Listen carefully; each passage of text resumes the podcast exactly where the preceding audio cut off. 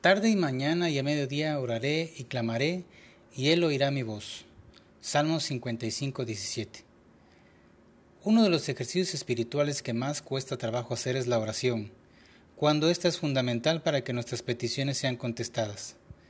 Estamos acostumbrados a la vida terrenal en la que todo se hace de forma rápida, sino es que automática, que pensamos que así es en el mundo espiritual. Queremos hablarle a alguien que se encuentra al otro lado del mundo, simplemente usamos la computadora o tomamos el smartphone y podemos tener una conferencia y así podemos acortar esa distancia y podemos verlo cara a cara virtualmente. Hoy en día se venden alimentos precocidos en el supermercado y los metemos al microondas y en cuestión de escasos minutos ya estamos comiendo calentito.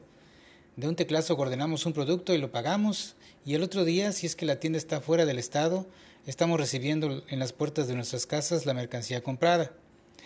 Todo esto de una forma rápida y cómoda. En el mundo espiritual, Dios nos ejercita a través de la oración para forjar un carácter en nosotros, una disciplina que entendamos que la oración es parte del proceso de crecimiento espiritual en nuestras vidas. Solo que si somos carnales, no vamos a poder ver las bendiciones de la oración. Estemos atentos a los siguientes versículos.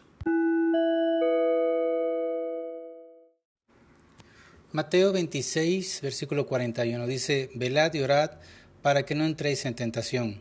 El espíritu, la verdad, está dispuesto, pero la carne es débil. Este versículo nos está exhortando a orar. La palabra velar tiene una connotación de hacer guardia para acompañar a alguien como un fallecido o una persona enferma, lo que conlleva a desvelarse y estar presto a servir a pesar del cansancio. El beneficio de esto se explica inmediatamente, para que no entréis en tentación. Así que cuando se esté batallando con tentación, se tiene que velar en oración.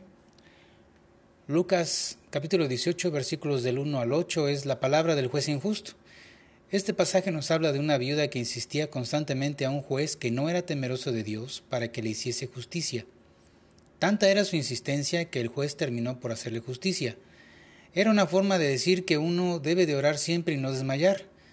Hermano, si estás en dificultades, lo que debes hacer no es desvelarte pensando en cómo vas a resolver el problema, sino desvelarte poniendo delante de Dios tu necesidad hasta que Él juzgue tu causa.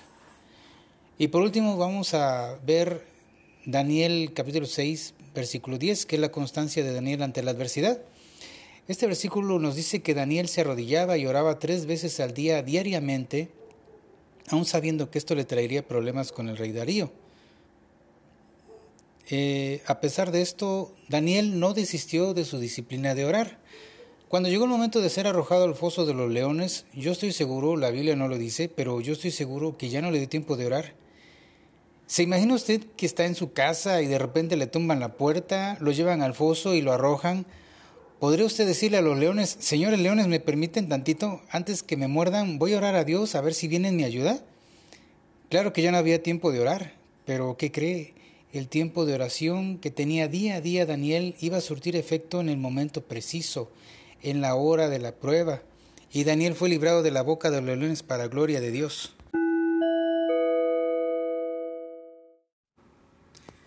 Hermanos amados, tomemos tiempo para orar a nuestro Dios. Nos forja un carácter y veremos la mano de Dios en las tribulaciones, en la enfermedad, en la prueba, como respuesta a nuestras necesidades. No desfallezcamos, que veremos el fruto del tiempo que invertimos en oración con el Señor y así podremos decir que el Señor es mi sanador, el Señor es mi proveedor, el Señor es quien me libra de la hora de la prueba. Maranata, el Señor Jesús viene pronto. Dios, Dios les bendiga. Amén.